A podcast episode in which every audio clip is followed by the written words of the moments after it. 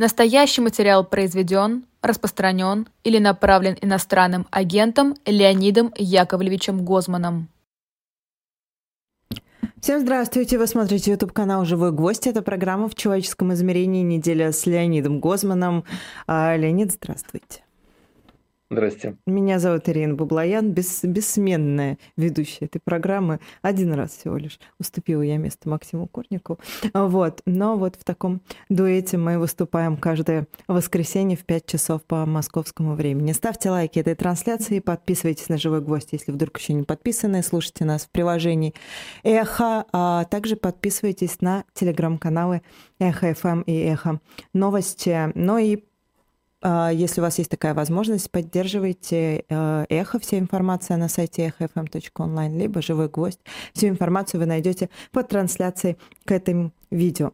А, вот, ну давайте начнем с психологии событий. У нас, как всегда, три рубрики. Психология событий у нас сегодня такая, ну, она по определенной теме будет, но я вас все равно спрошу. Вот 71 год исполнился Владимиру Путину, если я правильно да. помню. 71 да. год. Да, 71 год исполнился Владимир Владимирович Путину Хотите вы ему что-нибудь пожелать?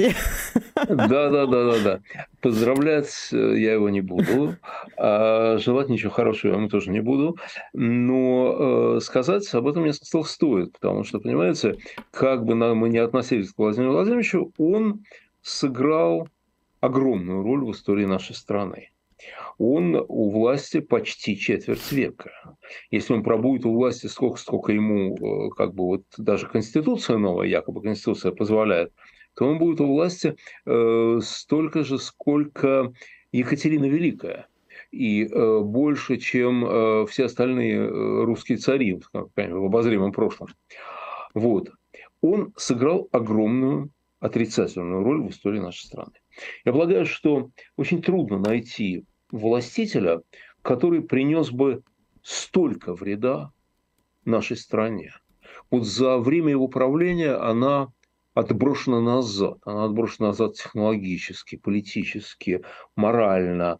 Он, э, он разрушил он разрушил вообще все. Он фактически разрушил нашу, нашу страну. Вот. И, понимаете, не, не в том дело, что не было таких злодеев власти в мире. Бывали, конечно, бывали. Господи, конечно, бывали. Дело в том, что вот в этой системе самовластия, а самовластие – это единственная традиционная ценность в России, единственная скрепа – это на самом деле самовластие. Да? Так вот, в системе, в системе самовластия нету демпферов между желанием первого лица и реализацией этого желания. Знаете, вот, например, смотрите, президент Джордж Буш-младший решил начать войну в Ираке. Да? Многие считают, что это ошибка. Э, Обама был единственным сенатором, который голосовал против. Это ему потом помогло в его предвыборной кампании, когда он шел на президента. Вот. Э, но, э, тем не менее, он решил начать войну. Что это означало? Какие действия он должен был предпринять? Он должен был, ну, он, его люди, прежде всего, конечно, должны были ходить по Капитолию по э, Конгрессу США и уговаривать членов Конгресса. Угу. Потому что для того, чтобы использовать войска, он должен получить разрешение законодательной власти на это, да? Ну, он уговорил, он уговорил. Хорошо, что он говорил, плохо, что он говорил, другой вопрос, в конце концов, не наша история, да? Но это заняло, насколько я понимаю, не один месяц у него, да? Вот. А когда э, в свое время Э, американцы бросили войска э, в Камбоджу, э, ну, Кампучию, не знаю, как правильно сейчас называть, из Вьетнама для противодействия китайцам, то они это сделали. В ходе, как бы, ну, это им позволяло сделать воен... ну, война, которая там шла, но Конгресс, рассмотрев это дело, дал им 60 дней на вывод войск оттуда. И ровно на 60-й день войска были вывезены. Теперь смотрите, когда Владимир Владимирович решил начать войну в Сирии, да, чтобы уничтожать террористов на дальних рубежах, э, еще какая-то ерунда, да, ладно, то он забыл попросить разрешения Совета Федерации. Ну, забыл. Они начали уже войну, уже там, значит, бомбы э, рвутся и так далее. Вот. А выяснилось, что, ребята, а в Конституции записано, что нас Федерация спрашивает, mm-hmm. да? Ну ладно, ну, ребят, ну забыли, с кем не бывает, да, не ошибается, кто не работает. Эм, тогда был, по-моему, главой администрации Сергей Борисович Иванов, он э, пошел в Совет Федерации, э, прочел сделал некоторые выступления. Э, в течение 40 минут разрешение было дано, не было задано ни одного вопроса вообще, вообще ни одного. Понимаете, вот ни один сенатор не спросил. А вот, э, там, допустим, я не знаю, вот если парень там погибнет, то какая будет компенсация? Ну, например, вот, ну, ну хоть что-то, ты вообще хоть чем-то поинтересуйся. Ты же, ты же елки-палки, ты же сенатор, ты же... Обязан как минимум интересоваться, хотя бы делайте, знаете, кто же это говорил? Хотя Сделайте делать... хотя бы вид, что вы заботитесь о гражданах гражданах. А, ну, У нас конечно, такая отбивка конечно. даже есть. Нет, да? они не задали. Более того, они дали Владимиру Владимировичу разрешение использовать э, российские войска за рубежом где угодно и сколько угодно. Угу. То есть в постановлении Совета Федерации не было оговорено ни географическая точка, где это разрешено, ни временные параметры, насколько это разрешено. Понимаете? То есть вот если ему чего-то хочется, то это сразу реализуется. Вот он на кого-то обиделся, пошли войска. Понимаете, вообще его такая, ну, вполне себе патологическая личность, она сыграла огромную роль в истории последних лет. Мне кажется, что вся вот наша история, последняя новейшая история, история под Путиным, она связана с его эмоциями очень сильно. Вот именно с его с его личностью, с его эмоциями. Но смотрите, когда он пришел к власти, он хотел быть членом западного клуба. Он даже говорил, что, а может, и в НАТО вступить. Он теперь-то говорит, что он хотел в НАТО, что он просился в НАТО, а его, значит, послали. Это неправда, он не просился в НАТО. Но действительно на вопрос какого-то корреспондента он сказал, ну, а почему бы и нет? Да, хорошо. Он хотел быть членом Западного Союза как-то, и они готовы его были принять. Ну, был G8, встречи без галстуков, там, то все. Там, да, ну, были Джордж эти объятисты, там, Тони Блэр да, приезжал, да, да. все это, ну, это, да, все же помнят. Да, да, да, да, да, все было. Да. Но потом оказалось, что Владимир Владимирович хочет быть не просто членом клуба, он хочет быть привилегированным членом клуба, он хочет быть одним из старших членов клуба, членом правления клуба. А, то есть он хотел, видимо, в его понимании, естественный и правильный мир – это Ялта. Ялтинская конференция, когда большие пацаны собираются и э, делят промеж собой э, земной шар.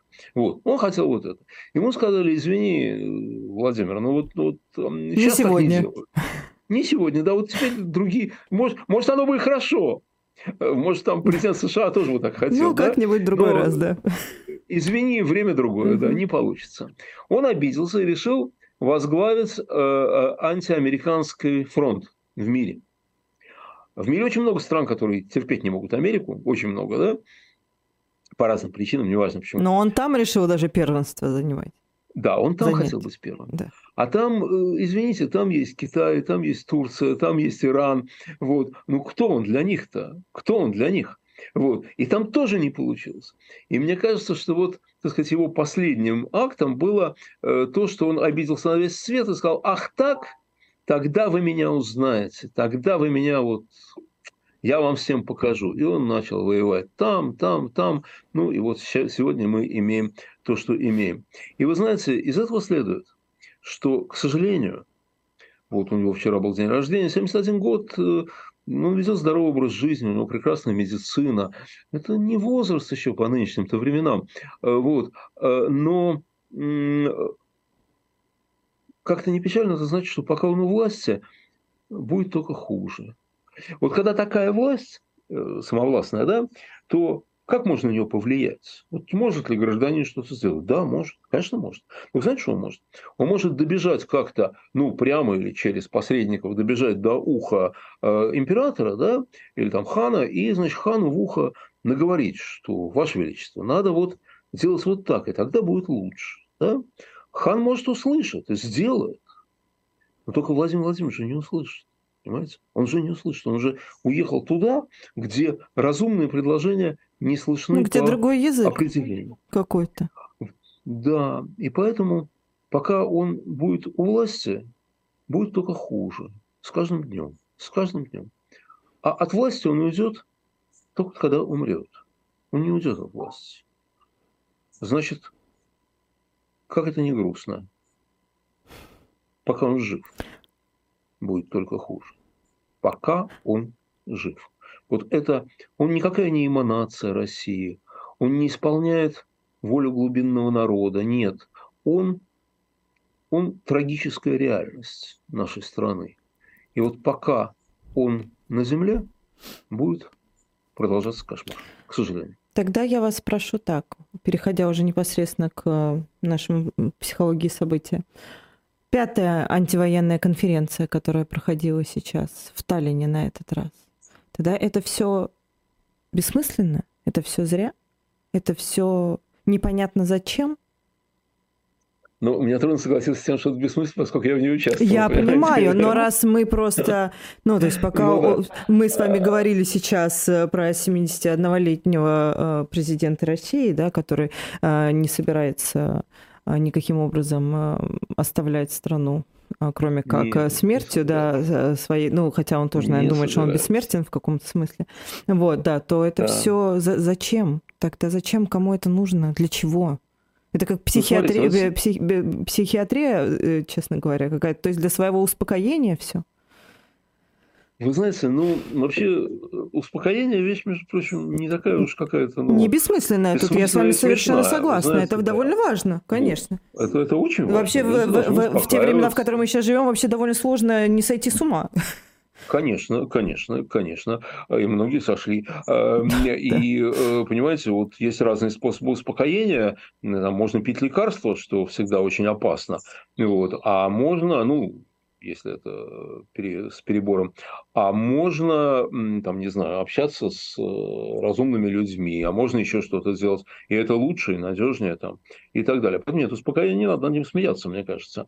Вот. Но э, мне кажется, здесь не только успокоение. Вот я тоже это пытался понять, честно говоря. Вы знаете, вот я, э, я там уже третий или четвертый раз и вот, значит, я смотрю на людей. Ну, значит, понятно, там есть организаторы. Да? Ну, организаторы, вот, э, ну, форум когда-то придумал, а, форум Свободной России когда-то придумал Гарри Кимович Каспаров, э, и остается, по-видимому, его и лидером, э, и там исполнительный директор – это его друг и сотрудник, что очень важно, конечно, да, вот. По-моему, там, я совершенно не, не знаю, знать не хочу, как это все финансируется, да, но, по-моему, там появились и другие люди, такие значимые для этого форума, может, может быть, и финансовом смысле значимое. Вот, там, э, на прошлых каких-то форумах был Ходорковский, был Невзлин, и не было Каспарова.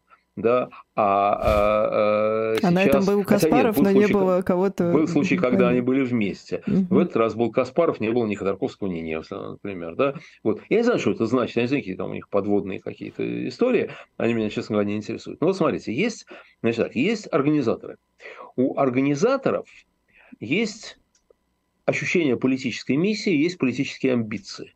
А, Ир, меня тут не засвечивает солнце, я могу попытаться пересесть. У вас как... часть э, щеки засвечивает, но не, это не страшно, мне кажется. Остаться на месте? Да, оставайтесь. Хорошо. Вот, но если понадобится, вы мне Хорошо. скажите, я тут же выполню ваше распоряжение. Вот. А, значит, смотрите, э, у них есть политическая миссия, как они ее понимают, есть политические амбиции, кто-то из них, наверное, хочет стать президентом России, там, премьером и так далее. Я ничего плохого в политических амбициях не вижу. Это только у путинской России политические амбиции – это преступление, а везде это не преступление, а нормальная совершенно э, вещь. Да? Вот. Но интересно, как всегда, поведение не только не столько лидеров, сколько рядовых участников. Знаете, вот человек живет там, я не знаю, в Германии, да, за свои деньги приезжает в Таллин, живет там в гостинице. Ну, они там пытаются найти, наверное, недорогую, там, то все, но тем не менее, он платит свои деньги. Он не богатый человек, у него и так вообще проблем выше крыши, э, естественно, да. А вот он приезжает. Э, люди из России не приезжают сейчас, и более того, форум не приглашает их потому что ну, форум опасно. опасает... Конечно. Опасно. Опасно для Они людей, же, конечно. Они же, если собираются вернуться потом в Россию, естественно, Они стали... Ведь форум – это нежелательная организация. Да. То есть каждый, кто с ним сотрудничает, под статьей находится. Каждый, абсолютно, да. Ну, одно дело там я под статьей, но мне-то они меня не достанут. А, э, ну, или там, я думаю, что не достанут. А другое дело, э, человек вернется к себе там, в Тамбов, а там с ним делай, что хочешь.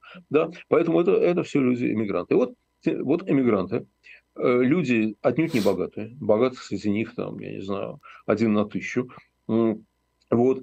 Они платят деньги и приезжают на этот форум. И сидят там два дня, ходят, слушают и так далее. Вот зачем они это делают? Я вот сам думал, зачем, да? Uh-huh. И некоторых спрашивал, такой бестактный вопрос, «Э, слушай, а что здесь забыл, собственно говоря, да? Вот. А там про себя я могу сказать, что я там забыл, я, я понимаю, что я там забыл. Вот. Ну, они мне говорили не всегда четко, не всегда, э, знаете, так, концептуально. Но вот мне кажется, что смысл здесь вот какой. Во-первых, они хотят, они надеются что-то интересное услышать. Нет, может, это не, во-первых, не по значимости, это просто вот так вот, да, а хотят что-то интересное услышать. А вдруг там условный Каспаров или условный Ходорковский с их связями, с их возможностями встретиться с этим и с этим и с этим, вдруг они что-то знают. И вдруг они дадут надежду. Понимаете? Вдруг они дадут надежду. Вот, это раз. Леонид, вы теперь во мраке. Теперь вы во мраке. Вот. Ну, да. Так, ну, подождите. То есть попробовать сдвигаться? Ну, вот чуть-чуть, если вот хотя бы вот, вот, ну, я, а я предполагаю, что у вас там тень просто какая-то на, ну, тучка. Да, Все, тень просто давайте, наехала. ладно, не страшно. Так, давайте, а вот, так. вот, отлично. Давайте так. Хорошо? Да, давайте так, вот, нормально. Так, да? да. Хорошо. Вот, а, значит, эм, это, это одно. В основном они этого не получают потому что на самом деле никто ничего не знает. Угу. И Байден ничего не знает, и Зеленский даже, я думаю, э, не знает, э, когда все это закончится и так далее. Вот. Это одна вещь. Да? Другая вещь. Они хотят пообщаться с себе подобными. Угу.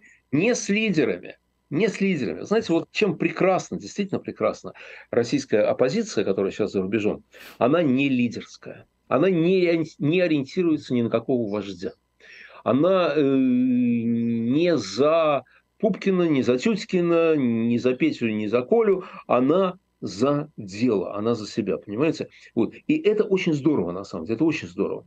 А, они хотят общаться с такими же, как они. И они общаются. Это точка общения. Это очень здорово, на самом деле. И они свои проекты, свои, которые они делают не потому, что э, кто-то э, им это поручил, а потому что они сами хотят это сделать. Да? Они свои проекты ко- координируют друг с другом. И это очень здорово. Да? И есть еще одна вещь. Это идентификация, identity. Понимаете, в чем дело? Нам же разрушили, вот эти сволочи, разрушили нам чувство «я», чувство «мы». Да? Кто мы такие? Кто мы такие? Мы беженцы, мы изгнанники, мы, мы вообще мы кто? Мы кто? Вот. И ну, кто-то пытается решить этот вопрос дистанцированием от России, отказом от прошлого, я, значит, больше с этой страной никак не связан, меня не интересует, я становлюсь там немцем или израильтянином или там кем-то. Вот, и все. Ну, это путь, флаг им в руки, но те, кто приезжают на такие форумы, они этого не хотят. Они хотят оставаться российскими людьми. Для них эта идентификация со страной сохраняется. Идентификация – это же не когнитивный конструкт, понимаете, не рациональный конструкт. Это эмоциональный конструкт. Я чувствую или не чувствую, это свое или не свое, понимаете? И вот для них это остается свое. И вот они получают на этих форумах, они получают, э, они получают вот что, они получают поддержку вот этого своего ощущения, что это, это мы. Я остаюсь российским человеком, я остаюсь членом этого общества, я остаюсь активным гражданином, я продолжаю борьбу, я не проиграл, я не, ну, то есть проиграл, но не окончательно, проиграл сражение, но не проиграл войну. Вот, понимаете, они не ставят на себя крест. Вот это очень важно. Потому что, вообще-то говоря, в той ситуации, в которой многие из них находятся, можно и спиться, и впасть в депрессию, и все что угодно. И, в общем-то, это, к сожалению, весьма вероятный путь, весьма вероятная траектория развития. Спиться быть в депрессии абсолютно вероятно. Потому что а что, а что делать? Как этому противостоять? Вот этот форум дает людям силу этому противостоять. Это на самом деле очень здорово. И это уже оправдывает, это уже оправдывает все. Абсолютно. Э, политические амбиции лидеров, дай бог, э, ну, это не имеет никакого значения. Ну, для меня. Для меня это значение не имеет. Тем более, я думаю, что на самом деле, когда, когда и если путинский режим падет, то властные позиции в России займут не те, кто сегодня в изгнании, а те, кто там. В тюрьме, на воле, но те, кто там. А, коротко, последний вопрос вас спрошу, и перейдем к Израилю, к следующей теме, буквально на пару минут. А заходит речь о россиянах, которые внутри страны? Вы знаете, вот это самое печальное. Я вам говорил о хорошем, а это плохое. Потому что о них почти не говорят. Я этого, по крайней мере, так, на тех сессиях, на которых я был, я этого не слышу. Я не слышу или слышу редко, к сожалению, разговоры о том, как помочь им, как помочь им это пережить, как им дать надежду. Понимаете, это, ну, может быть, об этом нет разговора, потому что никто не знает, как это сделать. Угу. Вот. А, ну, там идиотские призывы э, выйти на улицу и свергнуть Путина, ну, все-таки ну, это вот... Понятно. Мне кажется, мы уже пере, переросли вот это вот. Да, не все, не все, не все. Есть и такие. Есть и такие, да. Вот, такие, знаете, бурные такие борцы. А, вот. Э, правда, это обычно это откуда там из Испании, из Германии, вот оттуда они борются активно с Путиным. Вот. Но тем не менее, тем не менее, такие люди еще тоже есть, но их не так много. И, по-моему, просто никто не знает, что с этим делать. Но вы знаете, там есть еще одна проблема, которая там обсуждалась, ради обсуждения этой проблемы я туда поехал. Это проблема, которая называется русская вина. Угу. Вот. Но это, пожалуй, действительно длинный разговор. Давайте мы это отложим до какого-нибудь Да, хоть до следующего другого, воскресенья мы с вами. Другого да, раза, можем.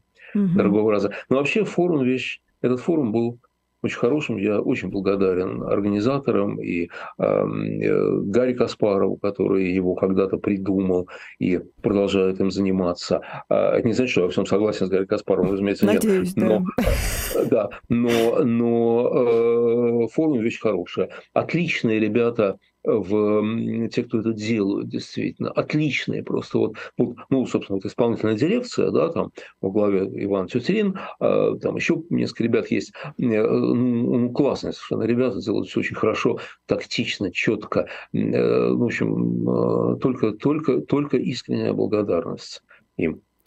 А переходим мы с вами к борьбе со злом, и э, я честно говоря, ну, я, я уже не знаю, как об этом говорить. Э, мы сегодня с утра разговаривали практически, там, ну, два с половиной часа об этом вчера.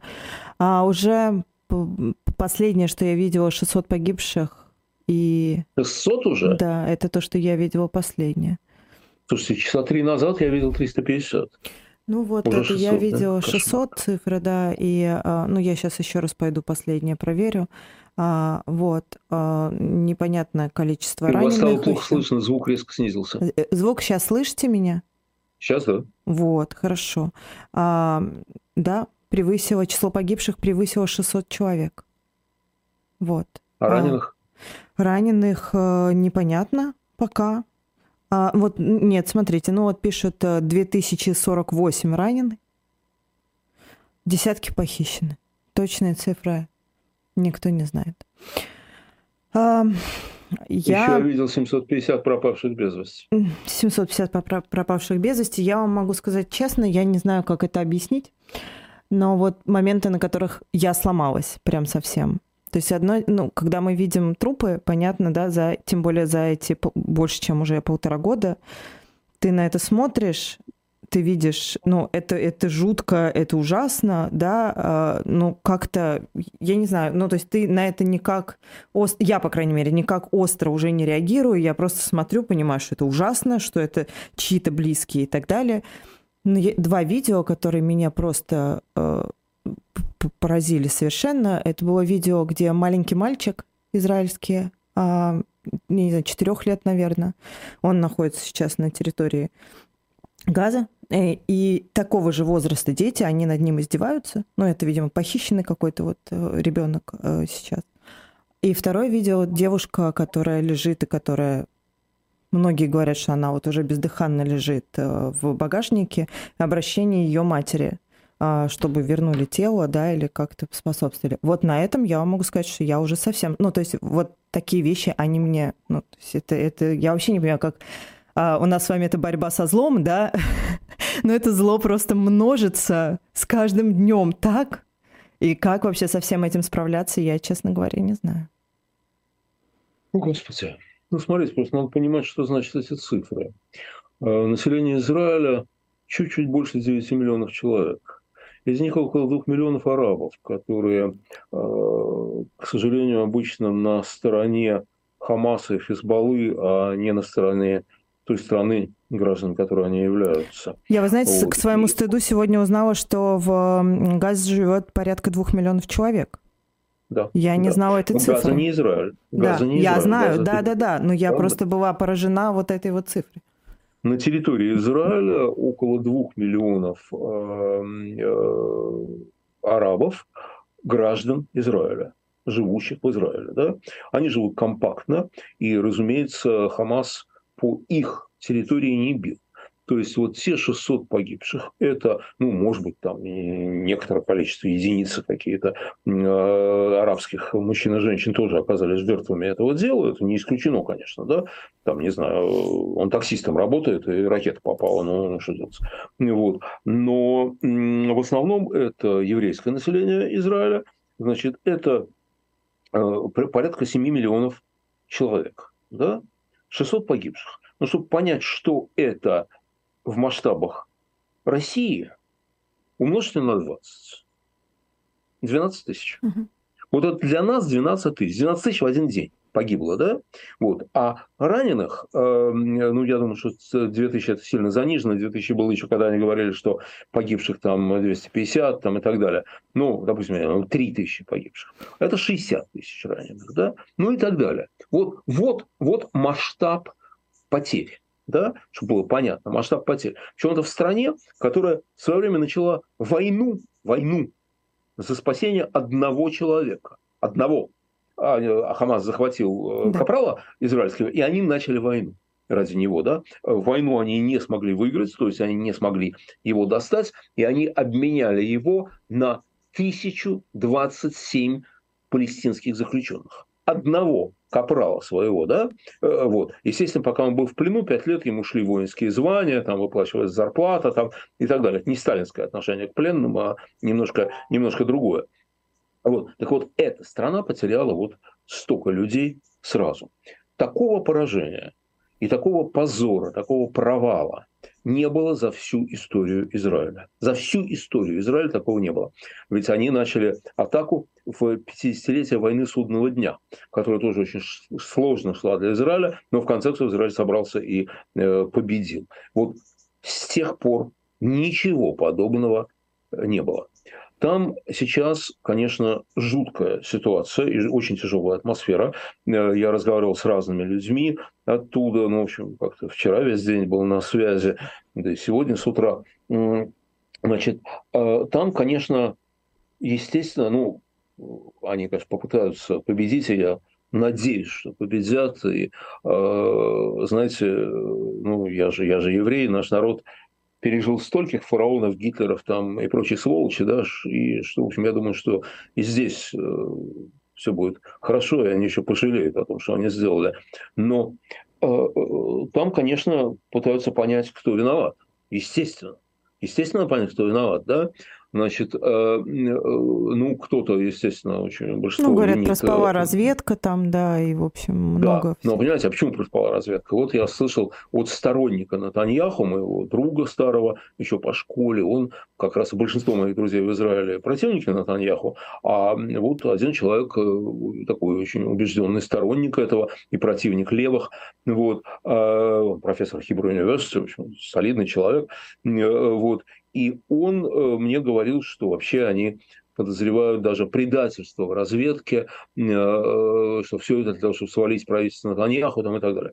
Знаете, я совершенно не хочу разбираться в этом. Еще говорят, что была сделана в течение уже многих лет сделалась глубокая очень ошибка в стратегии развития вооруженных сил, что они э, исходили из того, что они смогут любой очаг подавить э, в зародыше э, с воздуха, издали, вот, и у них э, вроде бы очень слабая, ну, относительно слабая э, такая пехота, которая э, не может, то есть она не слабая, она сильная, она недостаточно многочисленная для того, чтобы, допустим, оккупировать газу и держать, а то, что газу, как этот очаг надо уничтожить, mm-hmm. это уже всем понятно, уже сказал премьер-министр, вот, он сказал, мы будем, мы, мы, мы, мы, мы, мы, мы их забьем до смерти, он это сказал, да, и, и просил всех жителей Газы покинуть Газу, а, кстати говоря, куда покинуть? Там единственная граница с Египтом, а Египет свою границу закрыл от братьев, да, они не хотят их э, брать. Так что это вообще это ждуть какая-то, на самом деле, для, для жителей Газа тоже.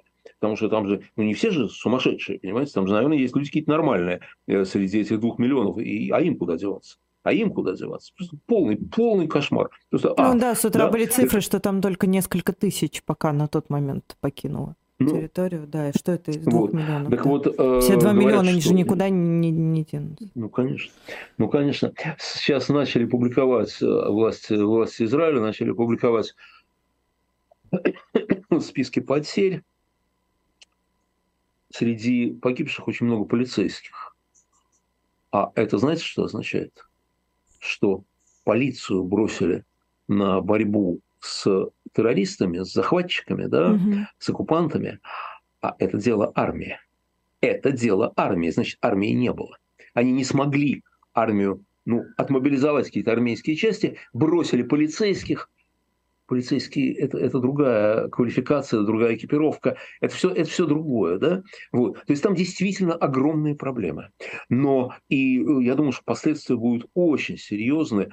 Я э, надеюсь, что Израиль победит, я верю в это, но, но серьезно будут последствия политические с точки зрения стратегии развития страны, тем более вооруженных сил и так далее. Но это все вопрос тех, кто живет в Израиле, вопрос э, живущих там граждан, граждан Израиля. Вот. И э, я не осмеливаюсь э, высказывать свое мнение по этому вопросу. Я хочу обратить внимание на другой момент. Ну, на два момента. Угу. Во-первых, на удивительную солидарность, которую проявляет страна. Удивительную совершенно.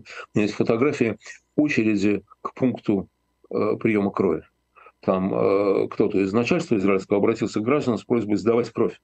Ну, потому что, когда такое происходит, никаких запасов не хватает. Ну, это, ну, это ежу понятно, да, надо, надо возобновлять их.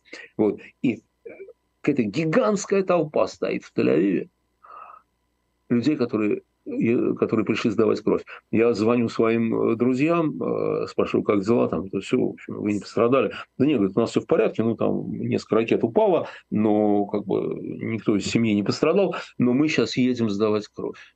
Другим звоним, а мы в очереди на сдачу крови. Знаете, вот это вот солидарность, она, конечно, замечательная. Но я хочу обратить внимание на другой, куда менее приятный момент. Я был там недавно. Знаете, у меня было очень тяжелое впечатление, не было никакой войны, от того, что страна расколота. Понимаете, это же очень специфически организованное государство. Политически расколото все... или как расколото? Э, политически uh-huh. расколото, да. Uh-huh. Значит, э, оно организовано очень специфически, не как другие. Э, это парламентская республика, и законодательная и исполнительная власть, в общем, очень сильно сцеплены друг с другом, как всегда бывает в парламентской республике, потому что правительство формирует парламент, ну, Кнессет у них называется, вот, и, собственно говоря, э, вот э, они же законодатели, они же и исполнители, да. Обычно это компенсируется сильной ну, там, в каких-то парламентских республиках, других, там, не знаю, в Германии, в Австрии, э, это в, ну, фактически парламентской республике Соединенном Королевстве, да, где, в общем, как бы, э, ну, в основном все-таки парламент, естественно, все решает, и правительство все решает. Э, обычно это компенсируется и Э, конституцией и сильной судебной властью, традициями очень сильными, как э, в Соединенном Королевстве, там и э, так далее. Израиль новая страна, молодая страна, и у нее нет конституции. Почему нет Конституции? Когда Израиль был создан по решению Организации Объединенных Наций, немедленно началась война. Э, просто в тот же день началась война, война за независимость, которую Израиль блестяще выиграл. И тогда президент Бенгурион, да, а Конституция уже была как бы готова, ее готовили, собирались принимать, там, естественно, как без Конституции это жить. Но президент Бенгурион тогда сказал, давайте мы э, подождем сейчас э, немножко, или, или он был премьером, ну, в общем, он был лидером страны, это точно.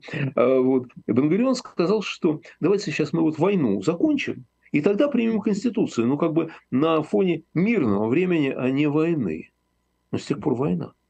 С тех пор война. И Конституции так и нет. А что есть? Есть Верховный суд, который выполняет функции Конституционного суда, да? который обладает огромными полномочиями, но эти полномочия не очень э, прописаны. Ну, потому что ничего не прописано, понимаете? Вот. И там даже есть такое положение, что они могут какие-то решения принимать по здравому смыслу. Понимаете? Ну, потому что, а, потому что нет ничего, кроме здравого смысла. Да? И это не нравится правительству. И правительство попыталось, Бениамин Натаньяху, попытался резко ограничить полномочия Верховного суда. И он назвал это судебной реформой. Так вот, уже более полугода, каждую субботу, 200 тысяч человек. 200 тысяч человек. Умножьте на 20. До нас это 4 миллиона. Да? 200 тысяч человек каждую субботу выходят на протест. Это производит сильнейшее впечатление. Ты едешь по дороге, и везде на шоссе стоят люди с флагами. Везде абсолютно. В городах это гигантские толпы людей. Это во по, всей, городах. по всей стране протестуют? По всей стране, абсолютно. Угу. Да? Против этой судебной реформы. Против правительства Бениамина Натаньяху. Но механизмов-то нету. Понимаете? Конституции нету. И правительство, в общем-то, довольно спокойно э, не обращало внимания на эти протесты. Но там не только это.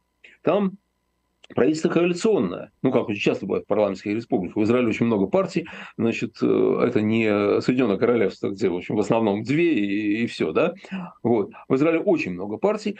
И э, э, Натаньяху должен был создавать коалицию. И в эту коалицию входят э, мелкие партии, представляющие ультра, ультраортодоксов, ультрарелигиозных людей. Их даже среди религиозных людей в Израиле ну, в Израиле там, по-моему, 50 на 50 люди говорят о себе, религиозны они или нет, да? Вот. Но таких ультрарелигиозных людей ну вот, которые э, придерживаются во всем обрядов, которые, а обряды иудейские очень жесткие угу. на самом деле, естественно, древняя религия, вот, придерживаются обрядам, хотят, чтобы вся жизнь была организована вот в соответствии с Торой, там и так далее. Их там, ну хорошо, если 10% от всего числа религиозных людей Израиля. Но у них есть свои партии. Так вот, так получилось, что эти очень маленькие партии – имеющие там 2-3 места в Кнессете, они могут определить судьбу правительства. Вот если они выйдут из коалиции, правительство падет. Да?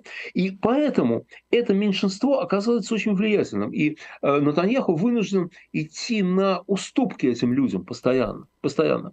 А они хотят более теократического государства. Да? Они хотят э, выполнения так сказать, всех правил. А, вот. И они хотят очень важные вещи, которые они, в общем-то, имеют уже, но они хотят ее усиления. В свое время Бенгурион дал э, представителям э, вот этих религиозных течений э, дал право не служить в армии ну, поскольку их было очень мало тогда, они сыграли огромную роль в истории еврейского народа, в создании Израиля и так далее, вот, то э, он, э, ну, вот он пошел им навстречу. Что вот, ребята, а вы, а вы занимаетесь Торой, богослужением, там, вот такими вещами. Ну, ну хорошо, пусть будет вот так. Во-первых, стало больше. Вот. Во-вторых, во-вторых, они сейчас потребовали себе не просто не служить в армии, они потребовали по всяким там социальным льготам и так далее приравнять их деятельность вот такую, ну вот по изучению, пропагандированию Торы, по ну, вот, вот ну, религиозную, собственно, по сути, деятельность, э, священнослужение в каком-то смысле, да, э, приравняется к службе в армии. Ну, соответственно, там давать какие-то льготы и так далее. Разумеется, это вызвало возмущение у тех, кто кровь проливал за страну. То есть, ну, ну а как, ни хрена себе. Вот, ну хорошо, ты не служишь, но вот э, те, кто за правительство Натаньяху, не, не ультраортодоксы, а как бы, так сказать, светские люди, они говорят, что нет, ребят, ну все же не так просто, все же не так просто. Они в качестве солдат невыгодны, потому что у них много детей, у них там очень высокая рождаемость, значит, если он погибнет, это гигантская нагрузка. Э, солдат нужен э, мотивированный и тренированный, а не абы кто. Э, там, ну и так далее, и так далее. Да? Им говорят, ну хорошо, пусть у них будет альтернативная служба. В ответ, ну да, пусть будет, но ну, вы с ними поговорите. Знаете, вот что меня потрясло, когда я был в Израиле последний раз, это полное отсутствие диалога между двумя сторонами. Между сторонниками судебной реформы и противниками судебной реформы. Потому что сторонникам судебной реформы есть свои аргументы. Ну, есть, конечно, есть. Понимаете, если бы они сели вместе, разговаривали, они бы договорились, возможно. Почему они и не с той стороны есть умные что? Почему они не разговаривают? Я не знаю. Я не знаю, я не живу там. Вот, я не живу там. А, вот, но это очень печально. И вот одно из последствий было, знаете, какое? Когда пошел этот разговор про приравнивание э, э, такой религиозной деятельности к службе в армии, то резко ослабла армия. Вот почему э, израильские высокотехнологичные вооруженные силы опираются на резервистов во многом. Не только на профессиональных там, летчиков, например, да, а на тех людей, которые были летчиками, закончили летное училище, воевали как летчики там, и так далее. Дальше они уходят в отставку, они работают на нормальной работе, у них нормальная штатская жизнь, но там раз в неделю или два раза в неделю они являются на сборный пункт и летают. Угу. Называются они резервисты, но да. это служба добровольная. И вот когда все это началось в Израиле несколько месяцев назад, то многие резервисты отозвали свое согласие быть резервистами. Их нельзя заставить. А так можно. Это, угу. их, это их дело. Хотят служат, не хотят не служат. Они добровольцы. Понимаете? Кто-то призывал их к этому. Э, есть э, организация «Братья по оружию», ну, организация ветеранов войн израильских, и кто-то из них, из их лидеров, говорил, что вот надо таким образом как бы показать э, правительству, что, что оно ведет не туда, да, что вот, а с кем вы, как вы будете воевать, как вы будете воевать, да, если что. В общем, сейчас это все случилось. И вот таким страшным совершенно уроком не только для Израиля, для других стран является, по-моему, то, к чему может привести отсутствие диалога между людьми. Вот, вот отсутствие диалога. Вы знаете, там до чего дошло? Там даже вот, вот эм, я недавно там был, в начале сентября, месяц назад. Там возникла идея, я не знаю, насколько всерьез, но в каждой шутке, знаете, в каждой шутке есть, в каждой шутке есть доля шутки. А, а, а, не знаю, насколько это всерьез идея, разделить страну на две территории одну отдать этим, которые вот хотят теократического государства, угу. а другую светскую. То есть вот до этого дошло. Конечно, они этого не сделают, но, понимаете, вот это начинает витать в воздухе. Вот было подорвано как-то. Я не знаю, кто в этом виноват правительство Натаньяху, ультрарелигиозные партии или, наоборот, левые. Эм, э, я не знаю, не мое дело. Да? Но как так случилось, что за последнее время было подорвано вот это ощущение единства, ощущение общей судьбы, которое было в Израиле всегда. И вот эм, э, сейчас, конечно, сейчас главная задача победить э, этих страшных людей, потому что это же зло воплоти. Вы понимаете, вот я видел некоторые кадры оттуда. Кстати, государственное телевидение Израиля их не показывает. У них это не принято. Но частные каналы показывают. Вот. Понимаете, там же что с этими людьми, угнанными в газу? Это страшно подумать. Это страшно подумать. Вот. А, и вот ту девчонку, которую показали вот эм, в джипе, э, в багажнике, да. которая то ли, то, ли, то ли мертвая, то ли нет, вы знаете, она немка на самом деле. Она из Германии. Она участвовала там, какой-то был такой праздник. Угу, фестиваль, фестиваль там был музыкальный, да. Да, да, да, да, да. И вот она там, и вообще все, практически все кадры, которые там есть, женщины все раздеты до, до гола. Вот. А, над ними издеваются, их насилуют. А, то есть это, это, это какой-то кошмар, это звери, тот же ИГИЛ. Это тот же ИГИЛ, это, вот, это точно такие же. Вот. А э, не так давно, пару лет назад, есть фотография, как Лавров встречается очень дружески с руководителем Хамаса, и они там держат друг друга за руки, они такие братья. Вот. И, конечно, надо понимать, что это второй фронт против человеческой цивилизации, который сейчас открыли эти отморозки. Они на той же стороне, где руководство нашей страны. И обратите внимание, весь мир цивилизованный заявил о полной солидарности с Израилем. Полной солидарности с Израилем. Да? А Россия призвала к прекращению огня. Ровно то же самое, что делают полезные идиоты, и наши, и не наши, по отношению к Украине. Давайте прекратим огонь. И более того, вы знаете, мы сегодня с утра говорили, что во многих статьях, которые появляются, да, во многих постах, которые появляются, то, что случилось вчера, да, сравнивают с Бучей. И говорят, что вот так вот, так вот российские да. военные себя ведут. Да, но да. это следующий шаг после Бучи. Угу. Это следующий шаг после Бучи. Потому что эти, ну, в Буче, наверное, тоже такие отморозки были, но эти все такие, да, они стреляют по любому, в кого они могут попасть. Они насилуют любую женщину, которую они могут изнасиловать. Они захватывают любого ребенка, которого они могут захватить. Знаете, у них у них вообще ничего человеческого нет, конечно. Ну, то есть, как нет человеческого? Просто они евреев за людей не считают. Понимаете? Поэтому. А, вот. Ну, конечно, конечно, это очень печальная ситуация, потому что Израиль не сможет ограничиться, и, кстати, израильское общество не примет ограничения как бы, э, которые раньше израильские власти сами на себя налагали, они говорили так, мы, мы отомстили в том смысле, что они заплатили очень дорогую цену за какой-то там набег очередной свой, да, сейчас, я думаю, израильское общество будет требовать уничтожения, тотального уничтожения этой сволочи. Вот. Э, ну, я не имею права этого требовать, но я это требование вполне разделяю. Вот вполне разделяю.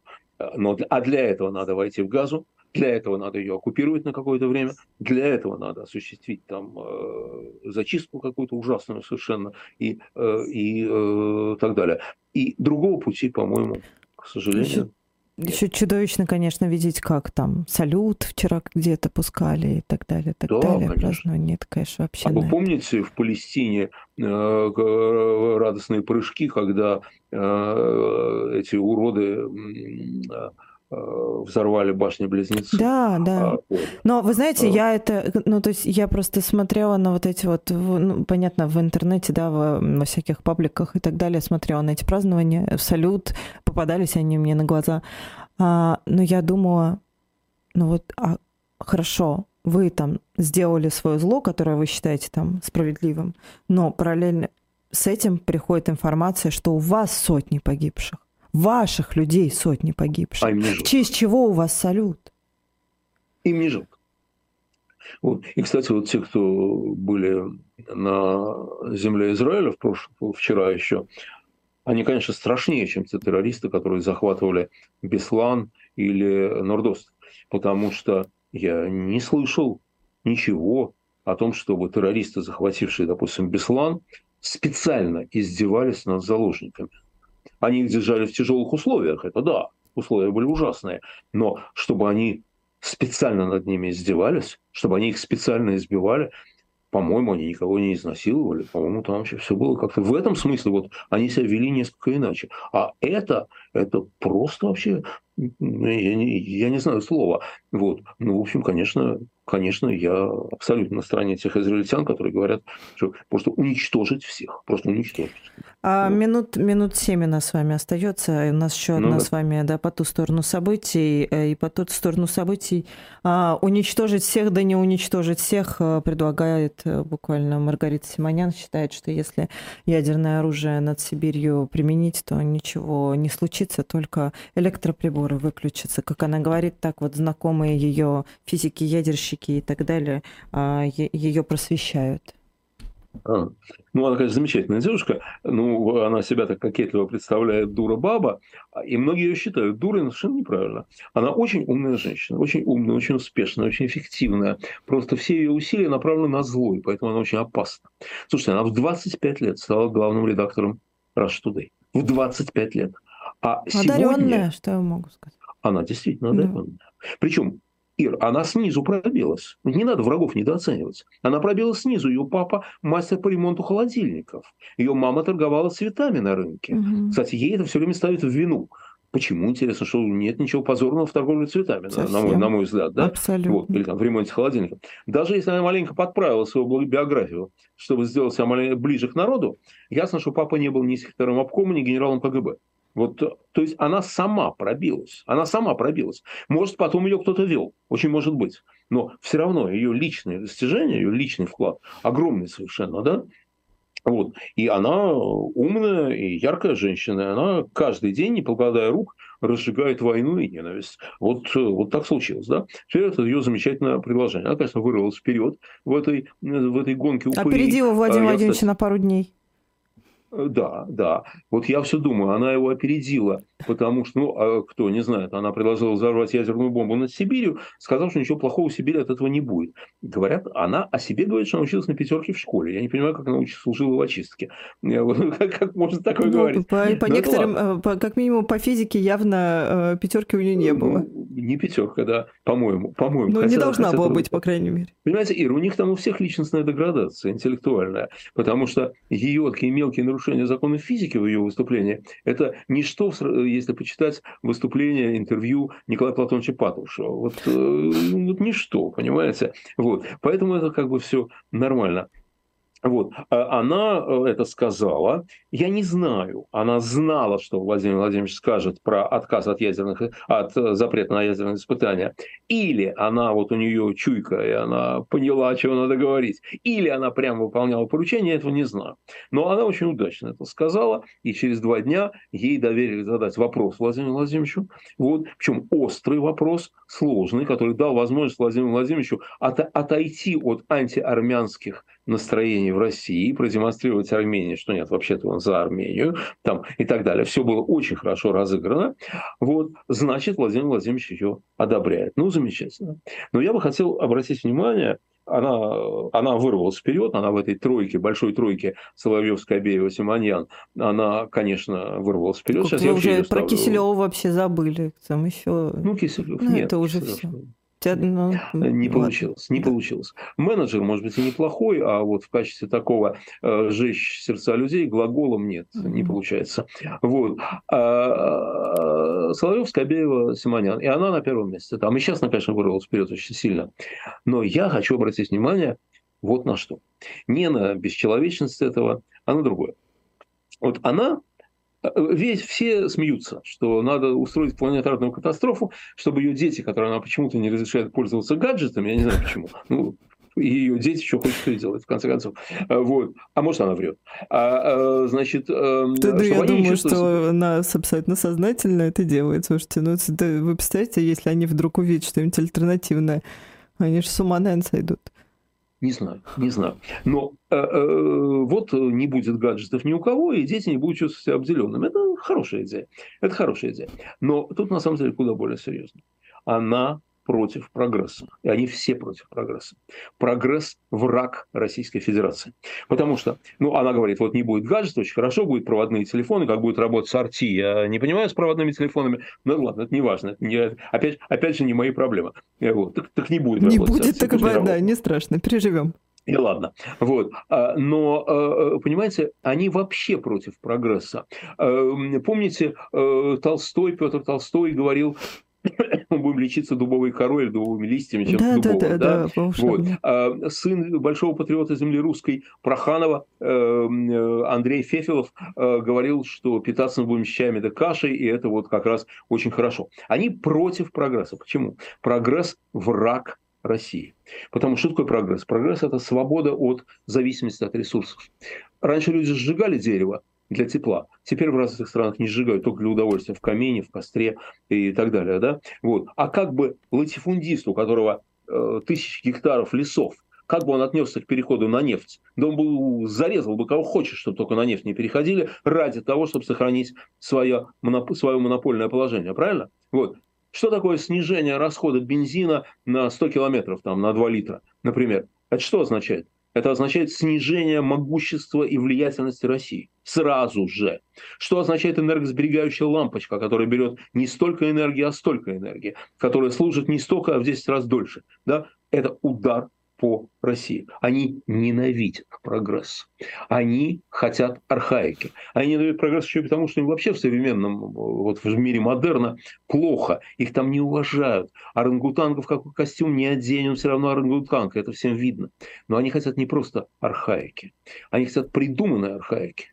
И они хотят архаики, вот они там на Валдае э, один из лозунгов консерватизм. Как насчет консерватизм? Это не консерватизм, это именно архаика.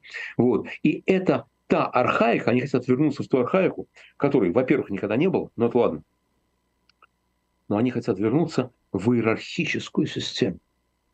Вот Зорькин, который сейчас, не приходя в сознание к новому сроку, э, председатель Конституционного суда приступает, он как-то сказал несколько лет назад, что крепостное право было скрепой, на который держалась страна. А он себя в крепостном праве видит где? На конюшне его порят? Или он сидит в господском доме? Ну, конечно, конечно в господском, в, доме. В господском да? доме, разумеется. И при Сталине благословенном они не сидели за три колоска. Нет, они были бы начальниками. Их идеал – это знаете что? Это вот эта слащавая пошлость хруста французской булки, где вальсы Шуберта, лакеи, юнкера, но они там не лакеи. Они там не лакеи, они там привилегированный класс. Вот они туда хотят вернуть страну. И они, собственно, такую страну строят. И война им не помеха.